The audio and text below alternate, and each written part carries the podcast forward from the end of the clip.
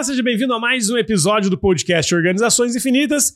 Estou sempre muito bem acompanhado aqui do Piero Franceschi. E aí? Cristiano Cru. Opa! E como você sabe, o nosso podcast nasceu do livro Organizações Infinitas, que virou um dos principais livros de cabeceira dos grandes empresários e empreendedores do país.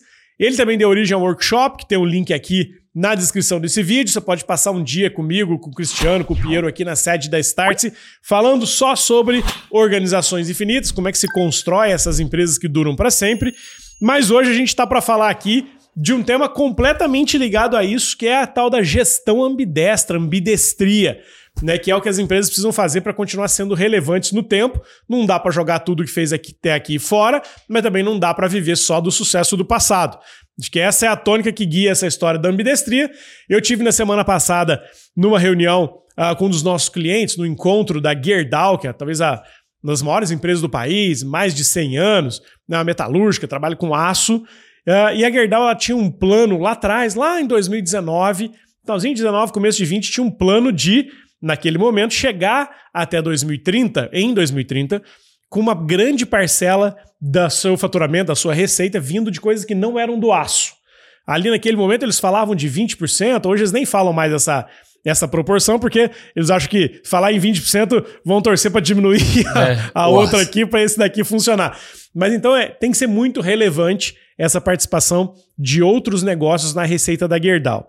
Uh, isso começou como uma iniciativa pequenininha, o Cruel se lembra bem disso, de buscar startups no mercado, aprender a investir, trazer para perto, acelerar. Fato é que, depois desse movimento lá atrás, a Gerdau já tem hoje uh, um portfólio de startups que já fatura acima de 2 bilhões de reais uh, num cluster, divididos em quatro clusters, são 10, 12 empresas, uh, e o objetivo deles é levar isso para muito mais, é criar até 2030 pelo menos 5 bilhões de dólares de faturamento vindo deste grupo. Então, olha que coisa interessante. Uma empresa que fatura 70 bilhões de reais quer fazer 20, 25 vindo de coisas de que não negócios, são do né? aço. E ela não está dizendo, vou diminuir meu negócio de aço. Está dizendo, meu negócio de aço tem que crescer para caramba. Mas esse aqui tem também que ser muito relevante. Talvez esse seja o maior e o principal case de ambidestria hoje do país. O que vocês podem comentar sobre isso e enxergar sobre esses movimentos de, pô, continuo fazendo uma coisa enquanto eu construo o futuro aqui, né? Ah, eu acho que é, a reflexão primeira é teoria e prática. Teoria, por que estão falando mais de ambidestria? Porque tem um grau de incerteza maior. Para mim é o core do pensamento de organizações infinitas. Eu tenho que dar resultado agora e amanhã. Não é resultado agora ou amanhã. Ou não agora e só amanhã. Ou seja, essa é a Record. Ambidestro é ambos estão certos. Não é esse versus aquele, né? Então, ambidestria é nesse sentido. Não é chutar com as duas pernas ou escrever com as duas mãos apenas, é ambos estão certos. O problema é que essa teoria, e cada vez mais, aposto com todo mundo aqui, ó, nós vamos ver cada vez mais esse termo sendo utilizado na gestão de praticamente tudo. No, no core de uma nova organização ou na core do departamento que você toca aí. Concorda? Assim, ó. Se o cara está no departamento jurídico de uma grande empresa, uma média empresa, pequena empresa, tem um escritório de advocacia, tem uma farmácia e tudo, a mentalidade ambidestra ela se torna necessária, eu acho. O problema é transformar isso em, na prática, em ação. Tem um relatório da BCG, da consultoria, já de alguns anos atrás, que falava do problema dos 2%. Segundo as pesquisas extensas do, da BCG, apenas 2%, 2 das empresas conseguiam de fato praticar ambidestria. Que é, ao mesmo tempo que eu toco para ser mais eficiente, sou exploitador, como a gente usa o termo aqui, e tiro leite de pedra e sei fazer, eu consigo navegar e fazer as coisas que eu não sei fazer. Eu consigo uh, diversificar, seria na cabeça de um, seria fazer essas outras coisas. É, é ser eficiente e transformador ao mesmo tempo. Porque ser uma coisa e depois de um tempo ser outra coisa, qualquer um faz. Fazer as duas simultaneamente é o grande desafio. E eu acho que a, a Gerdau tem mostrado com fatos nesses últimos anos aí é, que aparentemente está conseguindo fazer. Acho que, acho que tem, quem está conseguindo fazer isso entendeu, entendeu que tem uma lógica. Assim, os negócios foram montados por essa lógica de eficiência operacional, que, enfim, você tem que dar mais margem, é, e dar mais resultado no que você sempre fez, meio aquela coisa do garantido que paga a conta tal. É, e aí acho que nos últimos 5, 10 anos ficou um, um, lance de quase que o um imperativo da inovação, né? Você tem que inovar, você tem que ser mais novo, tem que fazer coisa nova. E toda vez que essa conversa ganhou muita força, parece que as empresas se colocaram num dilema de então, será que eu largo tudo para trás e só sou bacana e só faço coisa nova? E acho que a ambidestria é a resposta para isso, né? Como você falou, é o E. Então, puxa, eu preciso ser muito eficiente para gerar recursos, para investir em novos ciclos, é, mas as duas coisas ao mesmo tempo. Acho que a empresa Hoje, toda a maior parte das empresas deve ter um pouco de área de inovação, alguma coisa assim, e deve ter agendas de eficiência. Eu acho que a ambidestria não é só as duas coisas, é como que um mecanismo fomenta o outro e ele vira um ciclo infinito. Então, eu preciso ter uma agenda de eficiência muito grande e direcionar parte desse recurso para financiar experimentos de inovação. E eu tenho que garantir que esses experimentos de inovação, alguns deles vão funcionar e eles vão entrar de novo numa lógica de eficiência operacional, porque eles deram certo e tem que dar resultado. Né? Então, a gente está vendo agora, depois de 5, 10 anos, um ciclo de vários desses experimentos que foram feitos ao longo do tempo ficando para trás, mas outros dando certo. E eles têm que agora entrar num ciclo de eficiência operacional, porque tem que dar dinheiro. E ele dá dinheiro para quê? Para você poder investir num novo ciclo. Então, é, acho que a, a ambidestria se alimenta ao longo do tempo dessa forma. Né? Acho que é um bom de ver teoria e prática nisso, Ambev. Quando o CEO da Ambev, dois anos atrás, uhum. eu acho, mencionou ser apenas uma empresa de. É de bebida eh, eh, não nos representa mais, acho que foi essa expressão, Isso. né? O apenas é o que representa a ambidestria. Porque eles dizem, apenas, não, né? não vou parar de fazer, não, não vou produzir mais cerveja. Não, não, não. Vamos também mais e melhor e o que for. Né? Vamos ser mas, o melhor a... vendedor de escola que a gente já foi, mas. E, mas ao mesmo tempo eu vou fazer outras é. coisas, que eu não sou apenas isso. Eu acho que esse, esse, esse pensamento ele talvez seja aquele que mais guia as empresas hoje em dia, ou deveria ser, né? Uh, o Sr. Jorge Gerdau, que é um, pô, não é o fundador, mas é quem levou a companhia, uh, guiou a companhia por décadas, né, que eventualmente ele é nosso professor aqui em alguns programas, né, e ele, no último encontro aqui, vocês se lembram bem, ele disse assim: há 30 anos eu conseguia prever, dizer o que ia acontecer no mercado, era só esperar, chegava lá em 30 anos, acontecia aquilo que eu dizia. Hoje eu não consigo olhar dois, três anos para frente e ter certeza de alguma coisa. Eu não consigo afirmar como vai ser o mercado aqui em dois, três anos. Ficou muito mais difícil ter assertividade, né? Como a gente fala aqui nos nossos programas aqui de liderança. Ficou mais difícil ter assertividade. Para isso, uh, tem que ter muito mais experimentos, tem que ter muito mais testes para encontrar esses caminhos. Agora, quem financia a construção desse futuro é o presente, né? É o que se faz hoje que financia a construção do futuro. Por isso tem essa essa umas frases que a gente bota aqui de só vive para sempre quem morre um pouquinho todo dia. Morrer um pouquinho todo dia é pegar um pouquinho do dinheiro que sobra hoje, do que eu faço no, no presente, e apostar nesses futuros possíveis, né?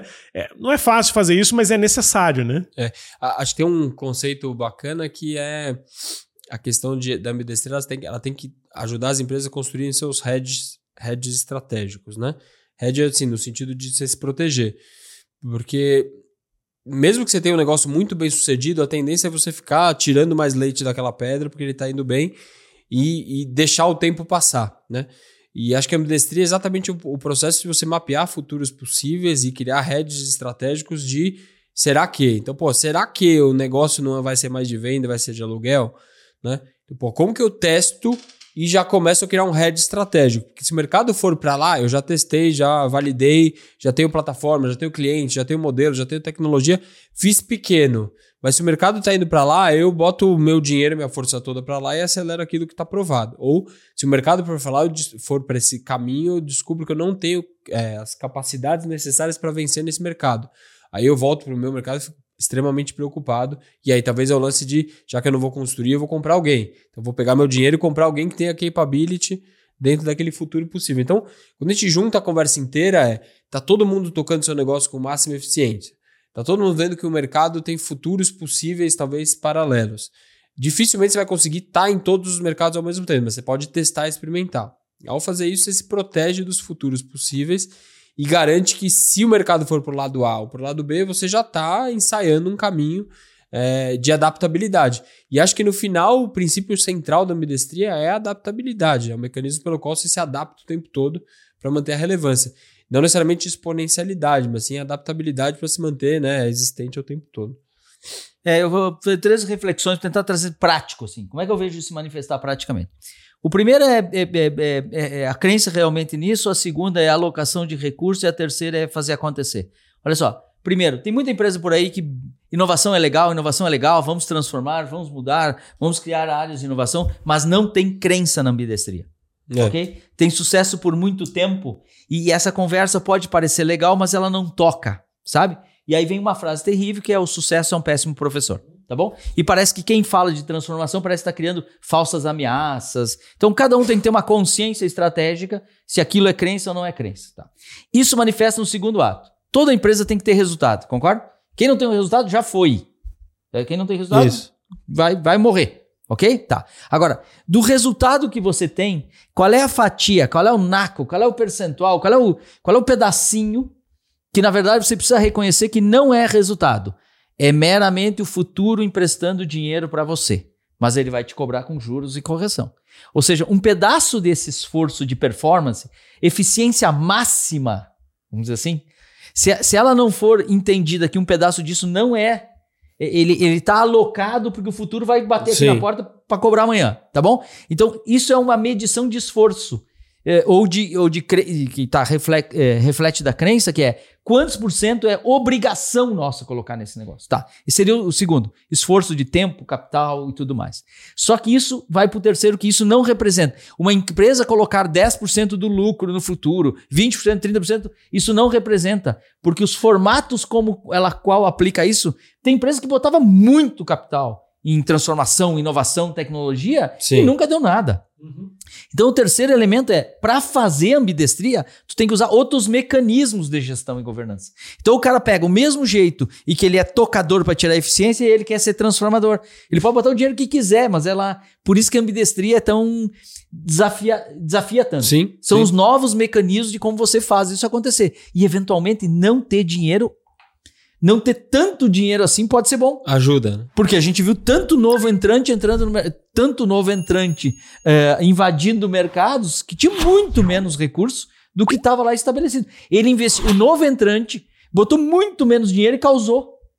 E, e tinha um grandão que colocava muito mais dinheiro e não causava a transformação. Então, para mim, é isso. É crença, é a quantidade percentual que nós deveríamos estar apostando nessa ambidestria. Não precisa ser 50-50, mas Isso. quanto que é. E o, e o terceiro é, são mecanismos de gestão eventualmente diferentes.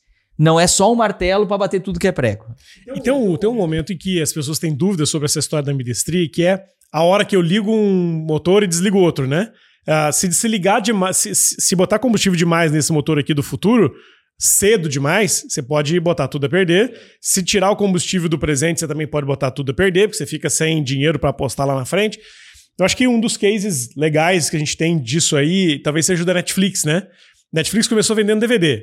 DVD, DVD, DVD, DVD. Em algum momento ela decidiu processo de ambidestria. Vou continuar vendendo DVD, mas vou começar a fazer streaming.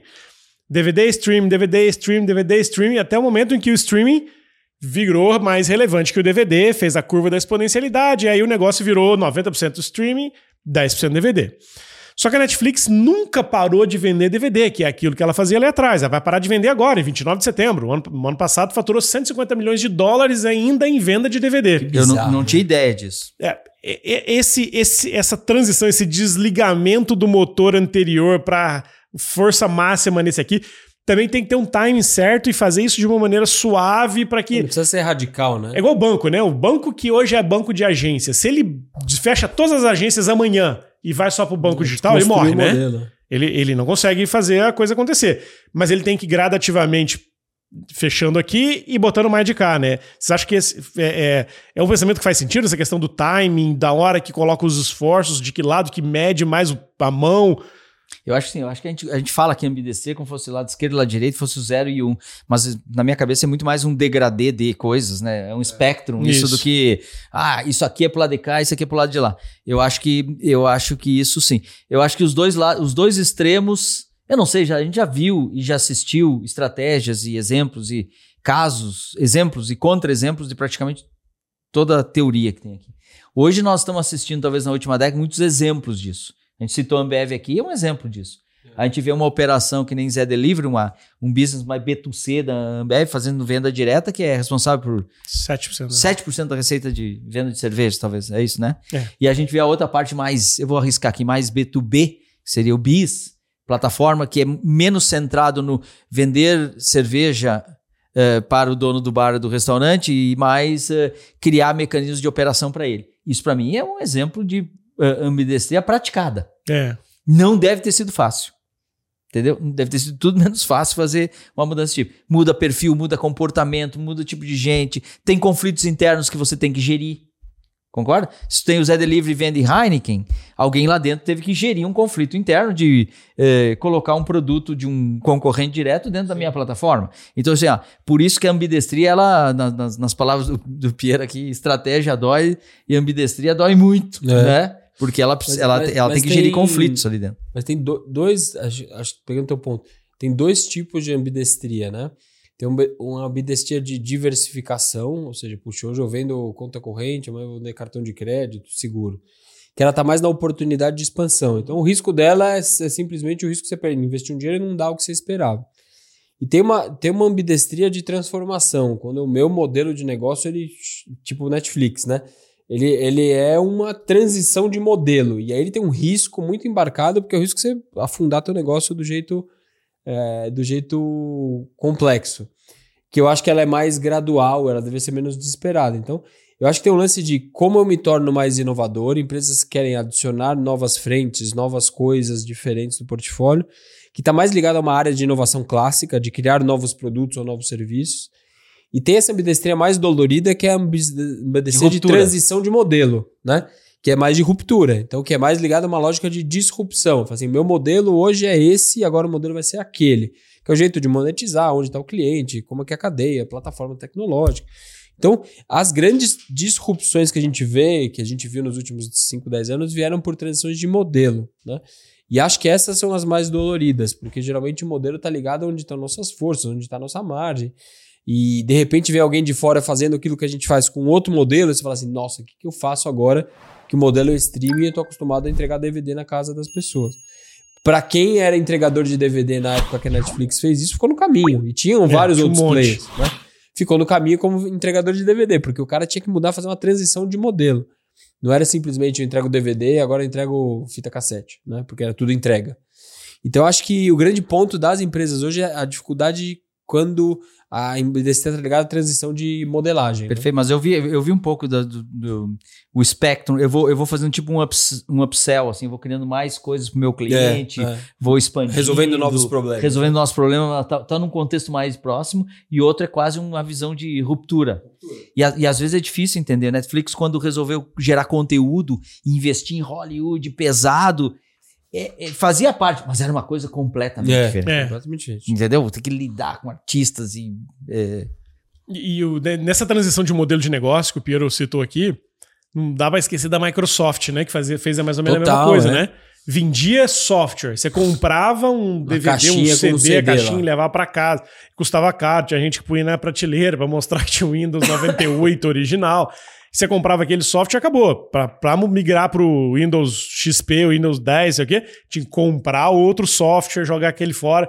Ela deixou de sair, ela saiu desse modelo de venda de software para o modelo de assinatura, Assinatura, né? né? De software, que ficou muito mais acessível, mais barato e ainda resolveu o problema da pirataria lá que ela tinha lá atrás. Então foi também um modelo de transição de, de ambidestria, mas de mudança de modelo de negócio que foi interessante. Agora, pegando todos esses modelos aí, uma provocação para a gente apimentar a história aqui e caminhar aqui para o desfecho.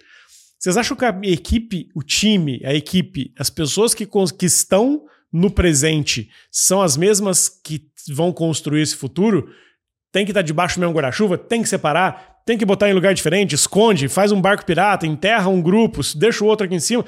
Como é que vocês acham que funciona esse, esse, essa, essa gestão das pessoas, né? Porque normalmente é o que, que é visto?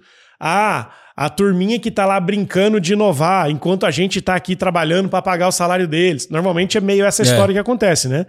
Como é que vocês enxergam aí nos clientes onde a gente está, nos, nos contatos de vocês? O que, que, tá, o que que tá funcionando? Qual é mais ou menos a direção? Eu acho que essa resposta vale muito. vale muito. É, vou lembrar agora, vou teorizar, porque não sei a resposta. Mas Então não dá cru, vamos pros... Brincadeira. o, Steve Jobs, o Steve Jobs dizia: inovar de verdade é o jeito que você organiza a empresa.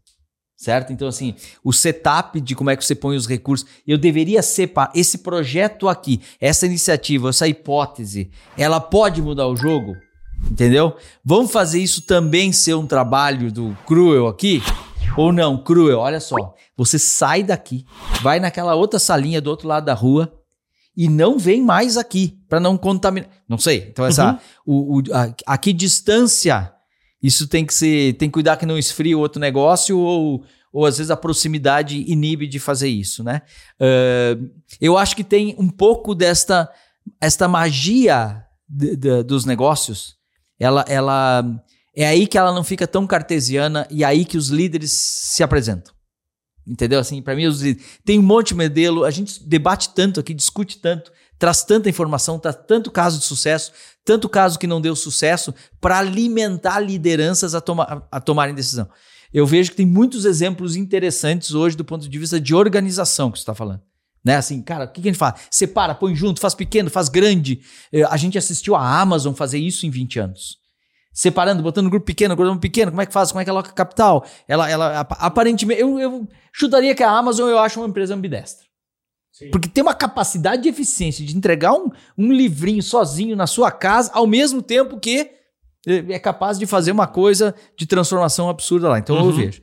Acho que passar com o jeito que organiza a empresa talvez seja o grande, o grande jeito. Lembra, tem que ter crença, eu tenho que ter capital. Empresa que tem zero de lucro tem uma dificuldade enorme de ser ambidestra, porque ela não consegue nem ser, ela não consegue nem ser eficiente, vai, é. quer imaginar, transformar, tá? E o terceiro, que eu acho que é esse elemento de, de, de reorganização, maneiras de fazer é, essa divisão. Eu acho que tem é, vários estudos e casos. E se você olhar, mesmo nas companhias que nós estamos citando como ambidestria, elas já falharam várias vezes. Elas testaram vários modelos, né? Vários modelos. E eventualmente para é. esse funcionou, para esse não. Só que elas tinham crença, elas tinham o recurso e aparentemente elas sabiam fazer isso sem criar um dano definitivo, né? É. Porque se eu pegar um, eu só, eu só tenho um tiro e eu faço all-in, eu acho isso muito arriscado. Eu acho muito, ah, muito arriscado. Assim, conceitualmente, a empresa ambidestra ela, ela tem isso separado, né? Tem uma área fala assim, que toca o business as usual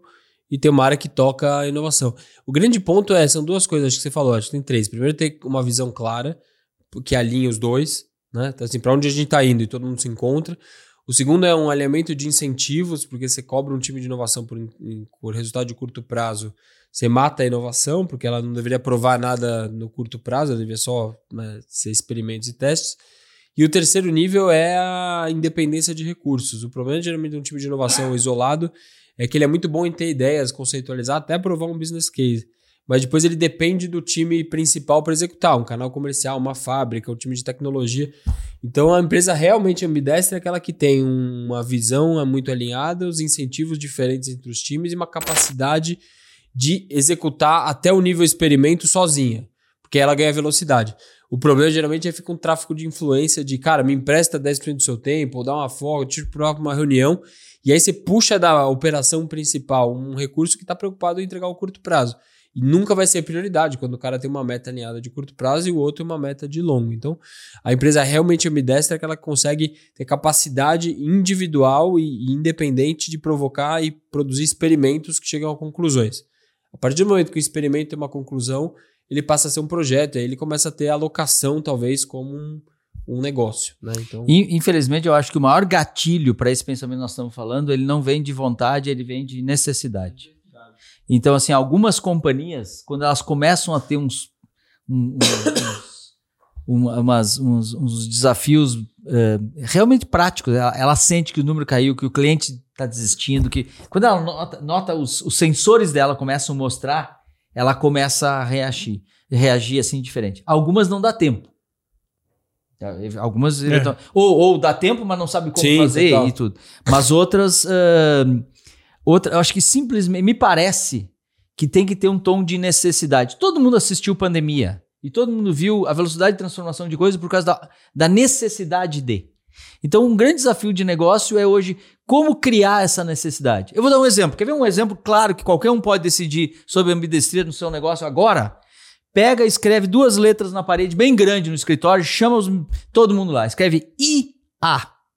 Inteligência escreve, escreve bem grande. E pergunta para tudo, onde é que isto aqui pode ter interferência dramática no comportamento do cliente, no nosso processo, no nosso negócio, no jeito que a gente vende, no jeito que a gente faz? Faz essa pergunta. Se você sentir que não tem, então o teu grau de esforço é na ambidestria é menor. Se você achar que tem, eventualmente o grau deveria ser um pouco maior. É só para mostrar que às vezes a tecnologia, ela não muda nada, mas ela é um gatilho, ela cria novas opções estratégicas. Então, se criar desconforto contínuo num debate estratégico numa empresa, é isso que define se ela deveria ou não fazer mais ou menos. Investir mais tempo e energia Mais nisso. tempo e energia Total. em ambidestria. Total. É, esse tema aqui é quente, ele vai longe, falar de ambidestria, construção do futuro versus presente, olhar para o que funciona, o que não funciona. Isso é tema muito debatido aqui no nosso workshop Organizações Infinitas, afinal de contas, o Cru falou, o Piero falou, não existe empresa que dura para sempre se ela não tiver essa cultura da ambidestria. Não é fácil, mas é possível, tem um monte de gente fazendo. E no nosso workshop a gente mostra, conta, ilustra isso com os cases, os métodos para que você também possa fazer. Tá aqui debaixo na descrição do vídeo o link para o nosso workshop. Não se esqueça de marcar sempre aí para receber as notificações dos novos episódios do podcast Organizações Infinitas. E nos vemos na próxima quarta-feira às 17 horas, certo, senhores? Certo, valeu. Valeu. Valeu!